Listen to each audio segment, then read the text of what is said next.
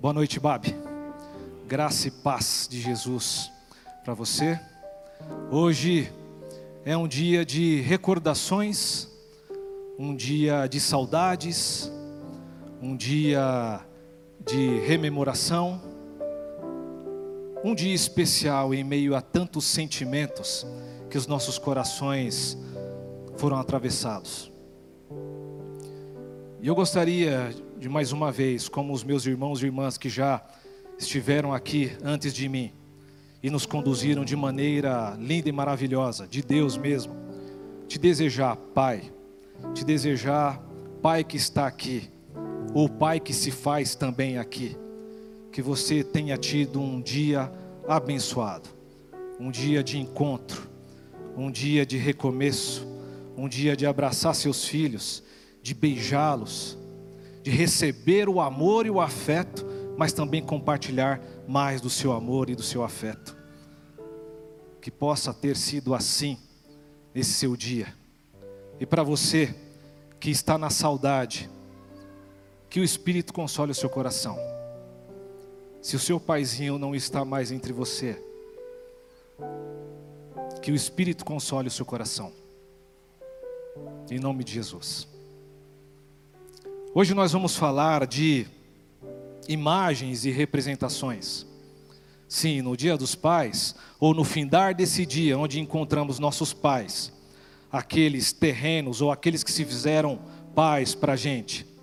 Nesses encontros ou desencontros, eu quero falar das imagens que fazemos de Deus ou das nossas relações e as representações que a gente traz e que não necessariamente essas imagens e representações elas nos levam para um lugar seguro, um lugar de sossego, um lugar de cura.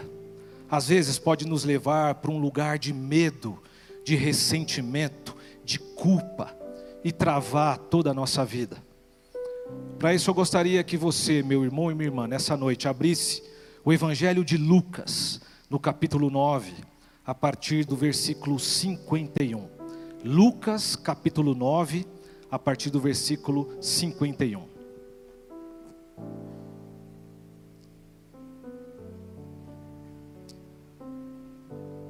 Na minha versão NVI diz o seguinte: Aproximando-se o tempo em que seria elevado aos céus, Jesus partiu resolutamente em direção a Jerusalém e enviou mensageiros à sua frente Indo estes, entraram num povoado samaritano para lhes fazer os preparativos.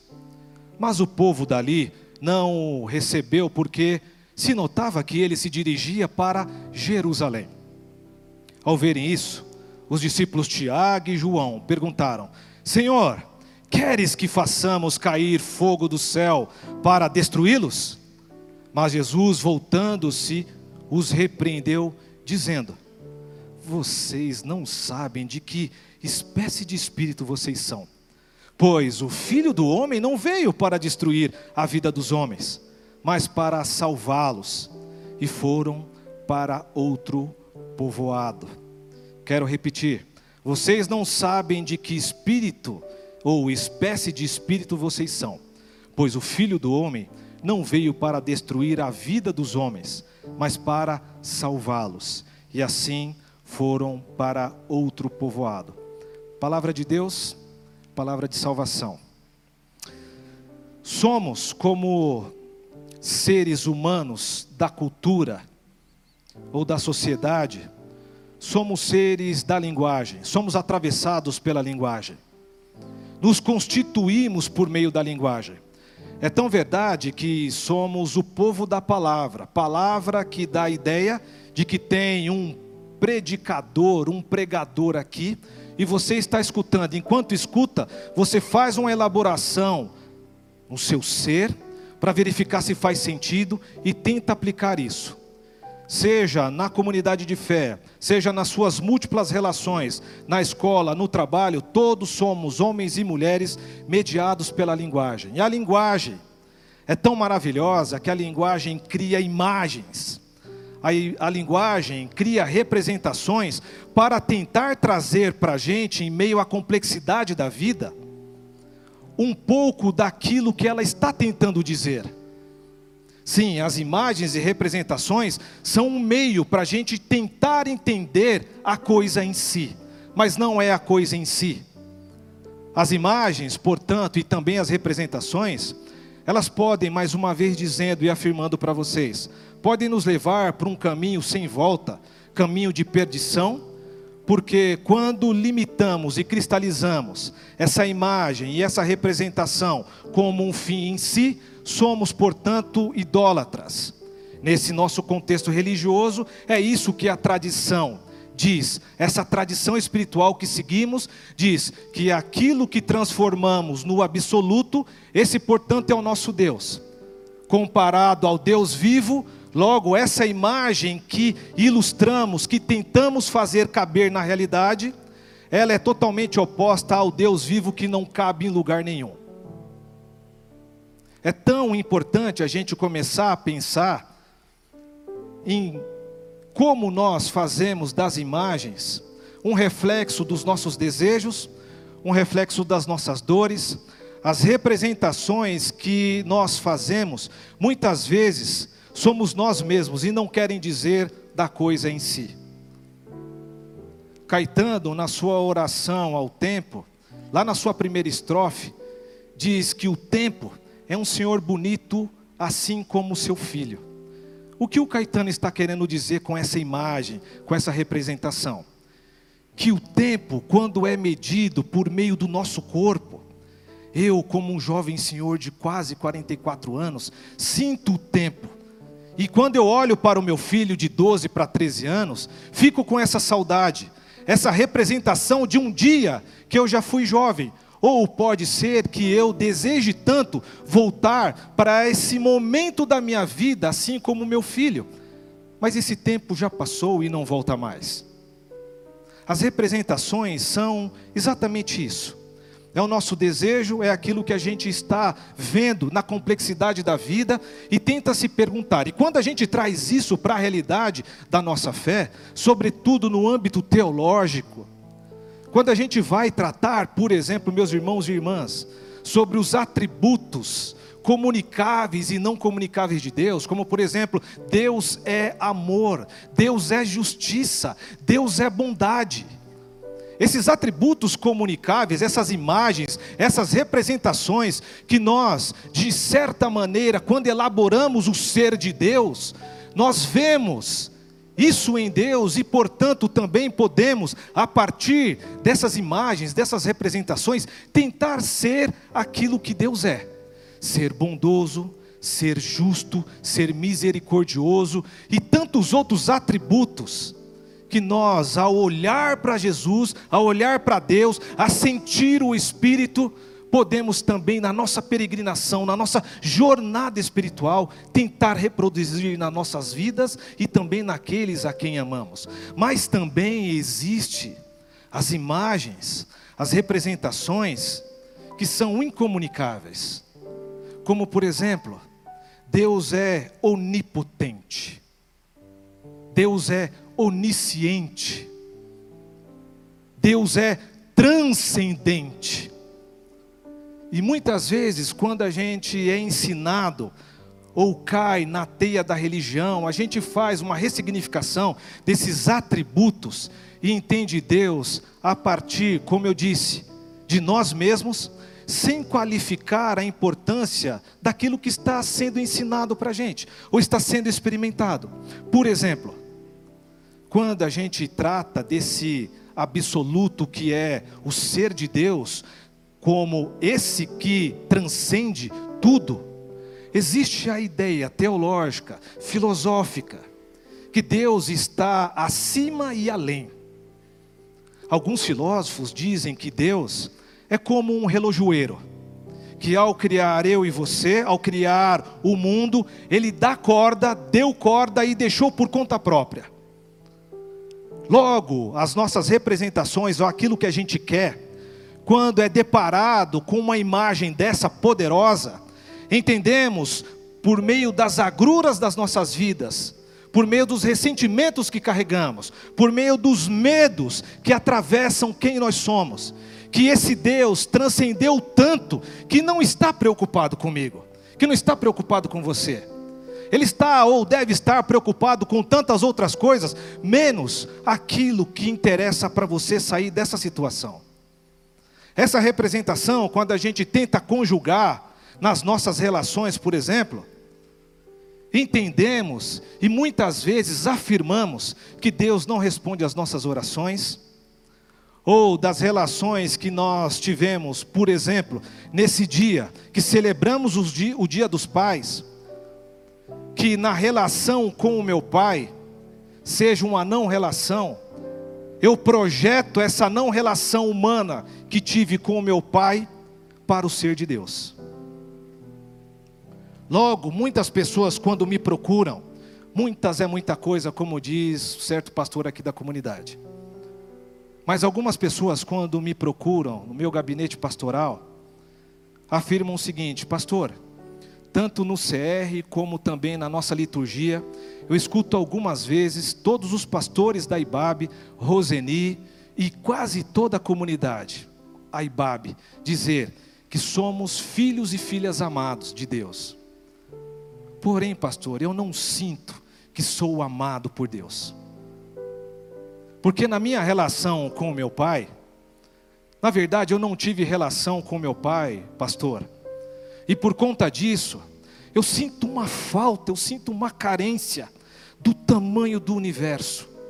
E nada do que vocês falem racionalmente vai preencher esse buraco existencial, por causa da não relação que eu tive com o meu pai paterno. Logo, eu não consigo enxergar e viver e experimentar o ser de Deus como um pai que é amor.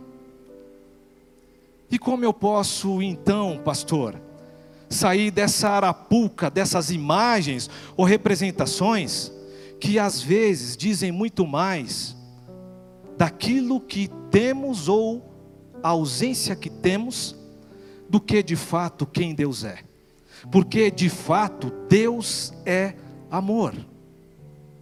E esse texto, meus irmãos e irmãs, é uma oportunidade para nós aqui nessa noite ou no findar desse dia, depois de uma ministração maravilhosa dos nossos dois outros pastores, o Tiago Grulha e o pastor Ed René. O Tiago Grulha, quando vem com a história dos irmãos perdidos, dos pródigos, como eu e você, e vê esse Deus que não se contém em si e corre na nossa direção, esse já é um caminho, a partir desse texto que eu li com vocês, que mostra a oportunidade que Jesus está nos dando de compreender Deus a partir de uma outra categoria de relação. Não mais como de imagem e representações, mas uma experiência profunda em quem nós somos.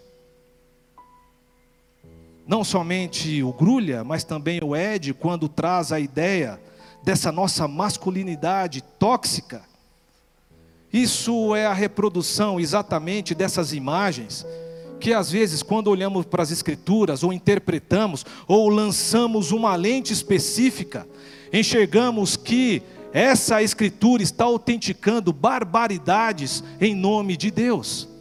Logo eu tenho que ser homem porque a escritura está me dando fundamentação para ser esse ser de cima para baixo em que todos devem obedecer.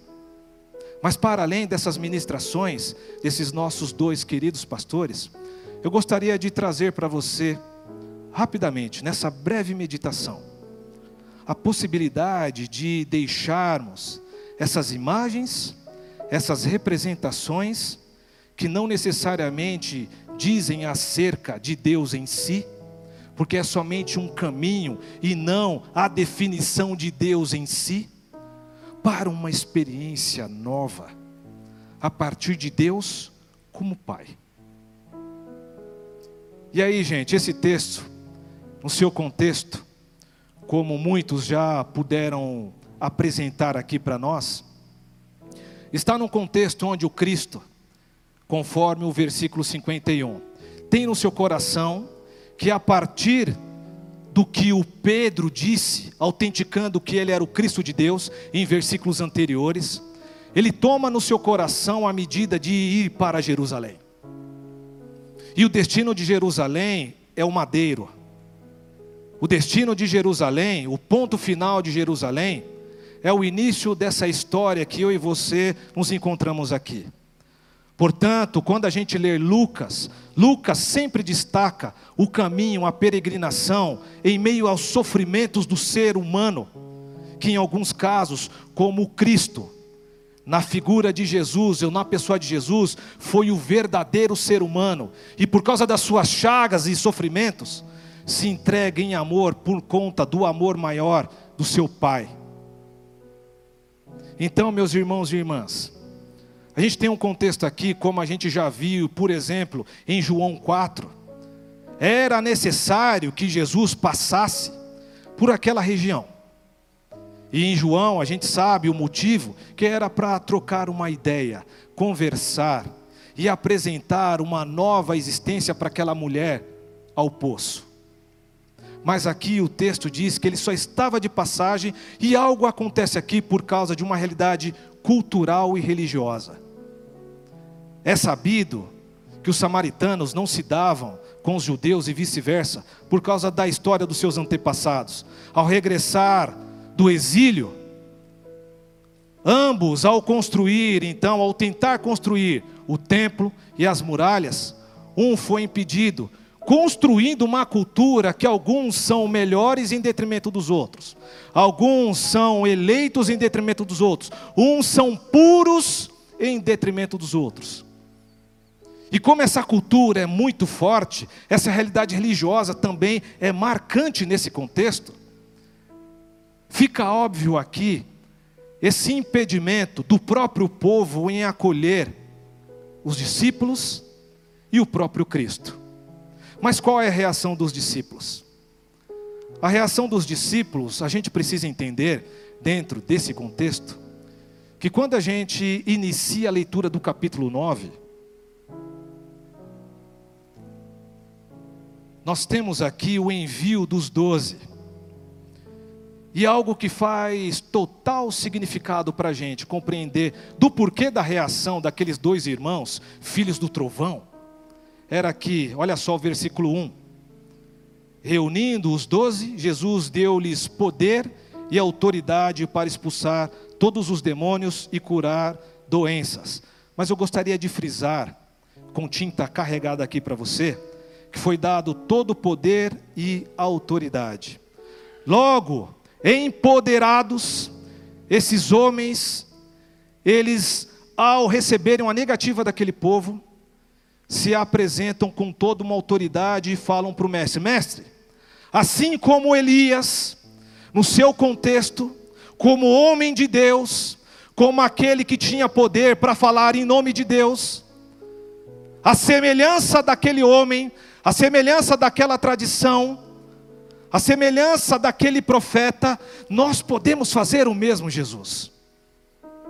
Jesus, me dá esse gostinho só agora. Jesus, esse, esse pessoal não gosta da gente. Então vamos eliminar essa questão religiosa, essa questão cultural de uma vez por todas, e vamos mandar fogo na cabeça desse povo. Vamos eliminar aqueles que pensam diferente. Vamos, vamos, vamos eliminá-los. E para você compreender essa imagem que permeava o coração desses homens ou dessa cultura, é só você resgatar a leitura de 2 Reis, capítulo 1, a partir do verso 8 em diante, que você vai ver por três vezes o fogo caindo sobre homens e dizimando homens. Qual é o contraste aqui para que o Cristo apresente um contraponto ao afirmar que aqueles homens não estavam discernindo no seu coração e no seu ser de que espírito, a partir da relação com Jesus, eles deveriam ser. Porque as imagens que foram criadas, as representações que foram ensinadas, sempre mostraram um Deus distante, sempre mostraram um Deus preocupado na contabilidade daquilo que você faz, dos sacrifícios que você oferece, dos dízimos que você traz, ou de toda manifestação como um adorador que você deveria fazer, e na ausência desse fazer, Deus, com a sua caderneta eterna, começava a computar méritos e deméritos. E quem dizia que Deus está fazendo mérito e demérito da sua ação ou da sua não ação? A religião. A religião que dizia e afirmava: se você não faz isso, você é maldito. Se você não faz aquilo, é pior ainda. Ou toda a sua descendência por ter pecado lá atrás vem e você só é uma reprodução daquilo que toda a sua descendência sempre foi. Porque as imagens e as representações chegam nesse ponto de fazer uma divisão naquilo que não pode ser mais dividida. Porque, meus irmãos e irmãs, o ministério da reconciliação, por meio de Jesus e em definitivo, foi concedido para que, ao olhar para dentro de quem nós somos, possamos olhar não somente essa imagem projetada de fora da cultura, do ensino, que é importante é, mas desde uma experiência profunda de renovação e constituição de um novo ser a partir de Jesus, é o parâmetro, portanto. E o que a gente tem aqui, meus irmãos e irmãs, é uma oportunidade rica que o Cristo nos apresenta de deixarmos as imagens e as representações antigas para que uma nova experiência seja vivenciada e experimentada. E isso é tão maravilhoso, é tão significativo, é tão profundo, porque talvez, meu irmão e minha irmã, Nessa noite, depois desse dia que muitos comemoraram, e nós somos interpelados pelas mídias sociais, verificando tantas postagens dos nossos queridos, mostrando como que foi a relação, o almoço, as fotos antigas, fazendo aquele carrossel maravilhoso. Eu não estou condenando você por isso. Continue fazendo isso. Mostre os seus afetos ali também. Mas talvez você entrou aqui, como eu, com o coração cheio de saudades. Cheio de saudades pelo velho. Cheio de saudades de encontrar aquele turrão e perguntar: Como você está aí, velho? Oh, estou bem aí, sabe como é que é? Ou oh, não sei, talvez você está projetando, como eu, muitas vezes, ou praticamente até ontem, esse distanciamento de Deus, que é amor, por causa da pouca relação que eu tive com meu pai terrestre, terreno e de afeto. Mas eu queria dizer para você que nós devemos, em definitivo, meus irmãos e irmãs, com a oportunidade que Jesus está nos dando por meio da sua palavra de sabedoria, que essas imagens, elas fazem certo sentido sim mas elas não podem definir a nossa caminhada, até de relação com Deus, porque a nossa relação com Deus sempre se dá por meio da relação com o outro. Se eu digo que amo a Deus, mas desejo que o fogo caia, talvez até sobre a minha própria vida, porque eu sou tão pecador, tão miserável, na minha relação com a minha esposa, com os meus filhos, ou com meus pares, ou com a minha comunidade, que eu não consigo me perdoar, logo, eu não quero ter uma relação de afeto e proximidade com Deus que é Pai, porque eu estou projetando a minha não relação nesse Deus que é puro amor. Talvez você, assim como eu, em algum momento da sua vida, caiu uma ficha e verificou que de repente a relação com seu pai foi tão tóxica, foi tão abusiva, e que quando você chega todo quebrado aqui, você ora, ora, pedindo libertação e cura, e por causa dessa imagem travada em quem você é, você não consegue ouvir e experimentar exatamente dessa cura que já está em fruição diante e no meio do povo por meio da ação do Espírito.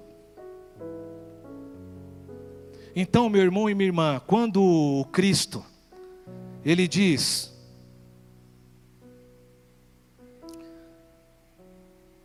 Vocês não sabem de que espécie de espírito vocês são? Essa, mais uma vez, é uma oportunidade. A gente lembrar aqui, a partir desse próprio texto, e tantos que antecederam esse texto, que quando Jesus nos ensina que Deus é Pai, Ele está fazendo um deslocamento teológico, cultural e de afeto profundo que nos constitui como homens e mulheres. Porque o Cristo não veio apresentar uma religião, o Cristo não veio estabelecer um novo dogma, o Cristo veio nos ensinar, a partir dele mesmo, como que deve ser a relação de um novo ser humano enquanto caminha e é ser humano. E nós, como seres humanos, somos atravessados pelos afetos, pelas carências, pelos ressentimentos, pelas alegrias e tudo que nos constitui humanos, graças a Deus. E mais uma vez, a oportunidade está aqui desse deslocamento, porque Jesus, nele mesmo, começa a mostrar que a nossa ótica, que a nossa imagem, que a nossa representação, não é mais por meio da religião, não é mais por meio de ritos, não é mais por meio de dogmas, não é mais por meio de construções teológicas que são datadas tudo isso tem a sua importância. Mas Jesus mesmo diz que para que você venha ser um novo ser humano e ter agora esse Deus que não é mais distante, mas é esse Deus presente, não é mais transcendente, mas é esse imanente na relação. É a partir dele, Jesus, que você deve enxergar. Não mais a tradição dos profetas, que lá apresentava um desenho, uma imagem de um Deus punitivo, de um Deus carrasco. Agora precisamos, a partir de Jesus, olhar Deus como aquele cheio de afeto e carinho. Que, como o pastor Tiago Urulha disse, não se contém em si e corre em direção do seu filho, para catar no colo e dizer: Estava esperando por você. a partir da vida e ministério de Jesus, nós podemos ver que essa oportunidade já começou a ser lançada e nós precisamos, agora nessa noite, ser lembrados do óbvio, para que a cura aconteça em quem você é. Porque o Cristo começou a manifestar uma nova notícia para todos nós. Ele manifestou exorcismos, ele manifestou cura, ele manifestou inclusão e também começou a dizer por meio dele, porque, conforme João 10 apresenta, ele e o Pai são um. Ou conforme João 17 também destaca e revela, que o desejo de Jesus e do Pai é que todos nós sejamos um como eles são um. Nessa unidade divinal e de amor, que é uma reprodução do que é a Trindade, essa comunidade de amor eterno, Deus começa a ser visto então a partir da vida de Jesus como aquele bom pastor que corre atrás de uma ovelha se for necessário. Ele também é aquele pai que dia após dia olha pela janela para verificar se o filho está vindo e quando avista o filho corre em direção do seu amado. Sabe por quê? Porque Deus é misericórdia. E misericórdia é essa capacidade materna de sentirmos dores de partos por quem aquele a quem amamos.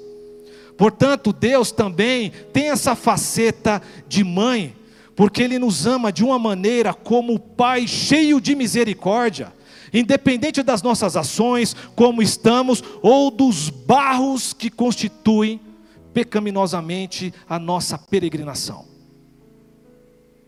Mas Deus também é aquele dono de mercearia bom que equaliza a relação, seja aquele que começa a trabalhar cedo, seja aquele que começa a trabalhar tarde, quase no findar do dia. Deus é aquele que olha, Deus é aquele que nele mesmo faz nascer o dia para bons e maus, para justos e injustos. é aquele Pai amoroso e misericordioso que faz chover sobre a sua casa e chover também na casa dos maus. Deus não pode ser interpretado em definitivo como pertencente a esse curral evangélico da nossa tradição, mas toda manifestação de bondade, de amor, revela exatamente esse Pai, dessa oportunidade que o Cristo está nos dando. Porque, meu irmão e irmã, minha irmã, se a gente arrastar isso, o único que vai sofrer somos nós mesmos porque as bênçãos de Deus já estão sendo dispensadas, sejam elas materiais, espirituais em Jesus, para que possamos agarrar nisso, a partir e respeitando quem nós somos. Nessa perspectiva, a tradição mística que eu tanto amo, diz o seguinte: que uma vez que compreendemos Deus como Pai de amor, isso se dá e se revela e é materializado, é mensurado, quando eu vejo no outro um irmão, uma irmã, um pai e uma mãe. Porque a partir de Jesus é constituída uma grande família. Não somente essa família da fé, mas essa família da fé é esse protótipo da humanidade que mostra para o restante da humanidade que é possível não mais ter uma visão, uma imagem e uma representação de Deus como esse ser que possibilita para minha interpretação, para o meu bel prazer eliminar o outro porque eu quero. Não essa nova comunidade que se chama igreja ou nova humanidade, essa possibilidade aqui e agora, dessa nova humanidade em Jesus, essa nova possibilidade de ser uma nova pessoa que diz para o mundo que Deus é amor. Que não cabe mais orações imprecatórias para quebrar queixo de ninguém. Que não cabe mais desejo de vingança que não cabe mais, até quando você está magoado com alguém, foi defraudado por alguém, e que depois sabe que essa pessoa teve algum desentendimento, alguma dificuldade, e você, na sua representação, na sua imagem, você não, nós dizemos o seguinte: Deus é justo, está vendo? Deus está me dando a vitória, porque eu sofri tanto, e está vendo o que está acontecendo? Logo, quem é Deus para você, meu irmão e minha irmã? É esse Deus, dessa imagem, dessa representação, que não considera o outro, porque o outro pode ser fulminado a partir do seu desejo, que foi construído de uma maneira cultural ou social? Ou daquele que, por meio dessa espiritualidade, que permeia uma novidade de existência e de novas relações no mundo, que a gente chama de reino de Deus, pode olhar o outro, independente de quem é, como está, ou que pode te oferecer, como um irmão, como uma irmã, ou como um filho, ou como uma mãe. Então, meu irmão e minha irmã, que essa palavra, ela possa ter fazido sentido, possa ter feito, possa ter entrado no seu coração de uma maneira que ao discernir você encontre discernimento e faça por meio desse discernimento a separação das imagens e representações de quem é Deus para quem de fato é Deus. E Deus é esse nosso Pai de amor que abençoa todos porque é generoso para com todos. Sendo assim, a saudade que fica, as memórias que são trazidas, que possamos agradecer a Deus pelas nossas histórias, porque Deus redime as nossas histórias com tudo o que ela nos traz até aqui. Seja com a relação ou a não relação com os nossos pais terrestres, mas Deus redime toda a nossa história. E glórias a Deus por isso, porque isso só é possível, Marcena, porque Ele é Pai e sabe amar. Que Deus te abençoe, que Deus te guarde, que Deus te livre de todo tipo de imagens e representações que não representam a paternidade de Deus. Um beijo carinhoso e respeitoso no seu coração.